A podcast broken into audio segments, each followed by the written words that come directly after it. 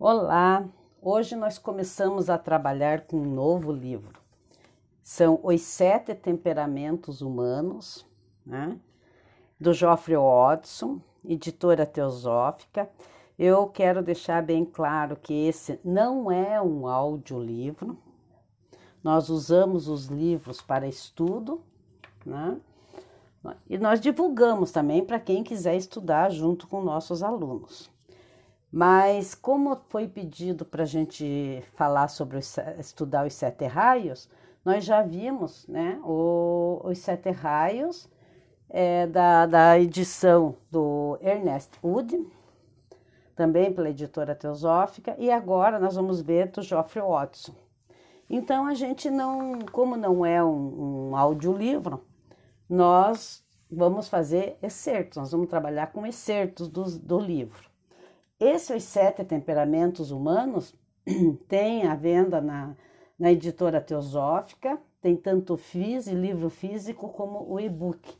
E a preço, o preço até é, é, não é bem acessível. Né? Então, só lembrando que o Geoffrey Watson nasceu na Inglaterra em 12 de março de 1886 e faleceu em 23 de janeiro de 1983 na Nova Zelândia. No, na conclusão do, do, do livro anterior, eu falei um pouquinho sobre esse livro, né? E por que, que nós iríamos estudar. A primeira edição desse livro do Geoffrey, do Watts foi em 1953. Tá? Ele, o primeiro capítulo, ele usa para falar da teosofia e a sociedade teosófica, que não é o nosso foco aqui. Então eu vou começar a trabalhar a partir do segundo capítulo, que ele fala sobre o significado dos números. Então vamos lá, vamos começar o nosso estudo. À medida que aumenta o nosso conhecimento sobre a natureza humana, não podemos deixar de ficar impressionados com a grande diversidade de seus dotes com a na riqueza de individualidades da humanidade, com a quase infinita variedade de seres humanos e com a complexidade de sua natureza. Na humanidade estão englobados o explorador e timorato e a branda freira, o soldado e o eremita, o monge e o recluso, o político, o negociante, a mulher exteriormente ativa nos assuntos mundanos, o cientista e o estudante, ambos imersos em suas investigações. Todos esses e muitos outros tipos diversificados e opostos concorrem para a constituição da humanidade. Existe uma chave por meio da qual a natureza humana possa ser compreendida. E esta infinita variedade e vasta potencialidade do homem possam ser aprendidas e organizadas. A teosofia diz que sim, e acrescenta que a chave é numérica, sendo sete os números governantes. Assim, existem sete tipos básicos de seres humanos, cada qual com seus atributos naturais, característicos e qualidades. Todas as qualidades e poderes estão dentro de cada ser humano, porém, existe uma tendência preponderante para cada um dos sete tipos básicos. O conhecimento destes sete tipos e de seus atributos correlatos fornece uma chave para a compreensão da natureza humana. Uma vez que esta chave é de ordem numérica, torna-se necessariamente explicar o ensinamento teosófico no que concerne a progressão numérica em cosmogênese. Cosmogênese é o estudo do início da nossa existência, do início do universo. Então, existe uma progressão numérica, né, para que se formem os planos e subplanos. Numericamente, a força ativa de toda a vida e forma é representada pelo número 1 e a fonte passiva, a existência negativa, o absoluto, pelo zero. Nada. De acordo com a cosmogonia oculta, o próximo passo no processo criativo, partindo do um, é a emergência de seus aspectos inerentes, positivo e negativo, e de suas potencialidades, masculina e feminina. O um torna-se dois, ou andrógeno. Estes dois se unem para produzir o terceiro, quem fez o nosso estudo né, da, da parte oculta, da filosofia oculta, que é o primeiro módulo, é aquela primeira parte que eu dei, tá? Nessa explicação. Tá?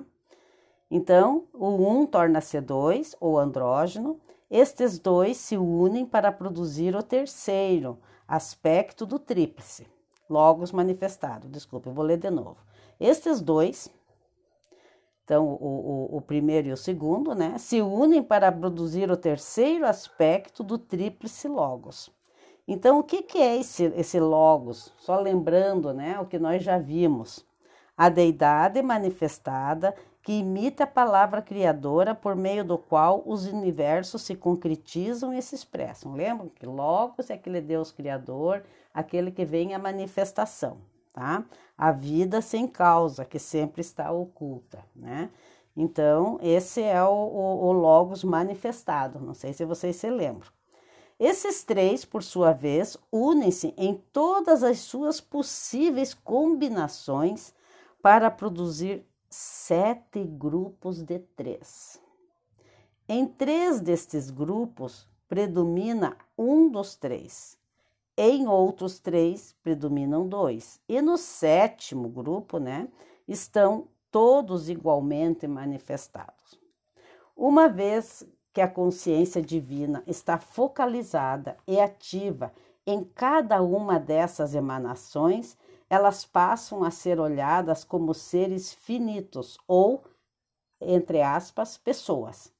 Dessas três pessoas da Santíssima Trindade, emergem os sete, que são conhecidos na cosmogonia cristã como os sete poderosos espíritos ante o trono.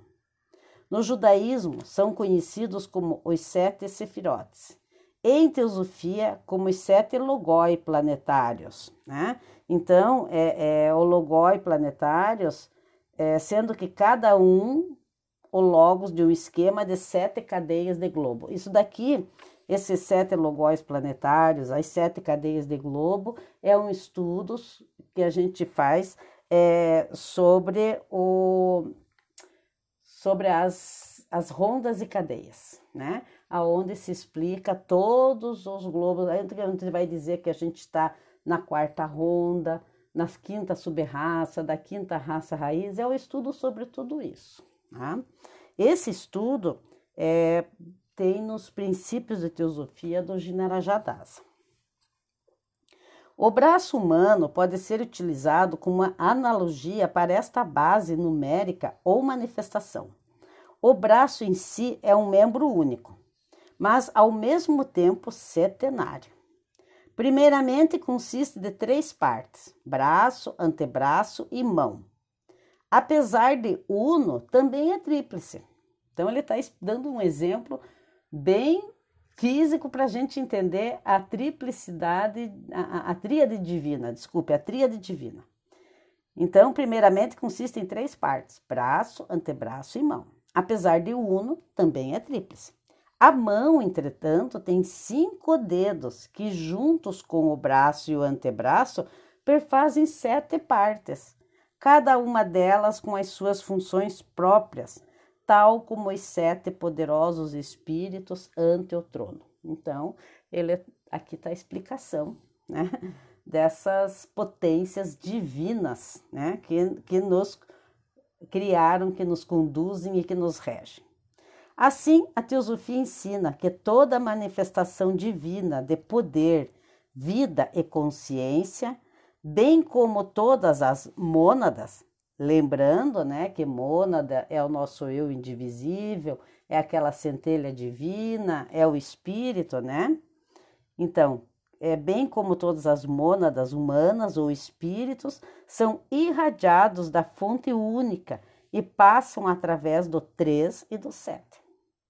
Então, o número 3 e o número 7 são sagrados né, para a filosofia oculta. Em sua passagem através do 13 e do 7, essas três emanações do Logos, poder, vida e consciência divinos, ficam, abre aspas, marcadas, fecha aspas, com a qualidade especial de cada uma das três, abre aspas, pessoas, fecha aspas, e com a dos sete anjos, através dos quais também passa. Então, nós temos uma tríade divina, que são as três pessoas da Trindade, e nós temos sete anjos. Tá? Veja que o, o Geoffrey Watson, diferentemente do Ernest Wood, que nós vimos anteriormente, ele dá uma visão dos sete raios, uma visão judaico-cristã, tá? Ficam sintonizadas com suas frequências vibratórias ou acordes ematizados com as suas cores particulares. Então, eu vou ler de novo, de novo isso daqui, como eu falei, não é audiolivro. Então, eu posso me dar o luxo de voltar para a gente, que nós estamos estudando, para a gente não perder. Então, aqui, o, é, vamos voltar aqui. Ficam marcadas com a qualidade especial de cada uma das três pessoas e com as dos sete anjos, através dos quais também passam. Ficam sintonizadas com suas frequências vibratórias ou acordes ematizadas com as suas cores particulares. Então, ele tem as cores também. A cor do espectro e o atributo divino que cada um destes anjos ou sefirotes representa ficam acentuadas em cada raio monádico, né? Então, lembrando, que a mônada, ela tem o que? Ela tem Atman, Budi e, e, e Manas, né? E depois disso, predominam-se sobre os outros seis. O universo é setenário e as notas do seu acorde são em número de sete. Cada nota representa tanto um modo de manifestação do Supremo como uma verdade eterna. As sete notas são explicadas de várias maneiras a primeira e a sétima são o alfa e o ômega, então o início e o fim, da vida manifestada. São o primeiro e o último, o centro e a circunferência contendo o todo. O primeiro é a fonte primordial, o ponto, o poder positivo do universo. No Logos é a onipotência e no homem é a vontade. A sétima nota é a primeira em sua expressão final. É o poder em ação, vontade em movimento, onipotência manifestada. O centro relativamente estático tornou-se a esfera ativa, mas, no entanto, os dois são um. Dentro do universo, a sétima é material físico, o Sol, os globos e todas as coisas evoluem ao seu redor. No Logos é o universo e no homem é o corpo físico. Na manifestação, o um espiritual tornou-se multiplicidade material. Pelo fato do conhecimento da diversidade levar ao conhecimento do um, o homem é colocado entre as múltiplas expressões do um, para que por meio do seu conhecimento possa encontrar e conhecer o um absoluto. Partindo do um, ele vai adiante, inconsciente de nada a não ser do um, até chegar ao múltiplo. Do múltiplo, ele retorna autoconscientemente para o um. Então, aqui ele está falando, partindo do um, ele vai adiante, inconsciente de nada a não ser do um. Esse um é com letra maiúscula, porque representa o Logos até chegar ao múltiplo. Do múltiplo, ele retorna autoconscientemente para o um. Então, ele está ele tá falando da jornada que a nossa mônada faz, né? Porque quando ela retorna, ela traz todo o conhecimento. A segunda e a sexta nota, representando respectivamente a vida e sua expressão, também são pares. A vida é toda penetrante, onipresente, o princípio unificador do universo, o sol espiritual. Sua expressão é definida como sendo o princípio vital na matéria, o princípio vitalizador na natureza, o sol físico. No universo, a segunda nota é a vida. No Logos é a onipresença e no homem é o amor. No homem desenvolvido ou espiritual é sabedoria e amor universal, do qual emanam compaixão e serviço desinteressado. A sexta nota no universo é forma, contorno, matéria organizada. No Logos é o seu corpo, né, entre aspas, universal, com o seu coração de fogo, o Sol cujo princípio doador de vida aparece como fogo róseo e na Terra como um átomo de vitalidade solar. No homem comum é a pertinência e no homem desenvolvido é a devoção inspirada. A terceira e quinta nota representam atributos complementares. A terceira é o campo de interação entre o espírito e a matéria, a vida e a forma. Os princípios que governam a manifestação do espírito e da vida através da matéria e da forma, os arquétipos de todas as formas resultantes, a verdade e as chaves do conhecimento. Tudo isso está ligado pela terceira nota. No universo, a terceira nota é a energia criadora dirigida pela mente universal. No Logos, é o princípio feminino, passivo, o ventre no qual todas as formas são concebidas e do qual tudo nasce. No homem comum é a consciência e o idealismo, a moralidade e a verdade. No homem desenvolvido aparece como compreensão e inteligência abstrata, das quais nasce a intuição espiritual. A quinta nota é a expressão temporal daquilo que é perpétuo ou seja, o progressivo desenvolvimento da forma de um arquétipo. No universo é o processo evolutivo, o crescimento. No Logos é o tempo. No homem comum é o cérebro e a inteligência analítica. No homem desenvolvido, assemelha-se a uma lente de cristal através da qual os princípios da terceira nota são projetados como raios e são por elas focados por dentro do cérebro como iluminação, genialidade e inspiração. A quarta nota é a unidade do meio. Então, por que, é a unidade do meio? Porque nós temos primeiro e sétimo, segundo e sexto, terceiro e quinto. Então, nós temos a quarta como um pivô, né? Então, a quarta nota é a unidade do meio, o pivô, o ponto de apoio, o ponto estável de descanso, o mais baixo ponto na vibração do pêndulo da vida entre os três pares. Então, agora vocês estão entendendo quais são os três pares? Que ele falou lá no início, que a gente às vezes fica, né? Então, nós temos é, é, é um par, primeiro e sétimo, o outro par segundo e sexto, o outro par terceiro e quinto. Então, tem esses três pares, né? Então, vou repetir aqui, desculpe. A quarta nota é a unidade do meio, o pivô, o ponto de apoio, o ponto estável de descanso, o mais baixo ponto na vibração do pêndulo da vida entre os três pares de opostos primordiais. É o estado de perfeita interrelação de equilíbrio da mais alta arte de autoexpressão, de harmonia entre vida e forma, veículo e consciência.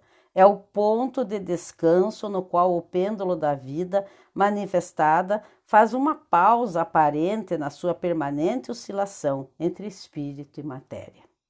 Nesta, abre aspas, pausa momentânea, fecha aspas, de estabilidade final e de perfeito equilíbrio, é revelada a beleza do Supremo.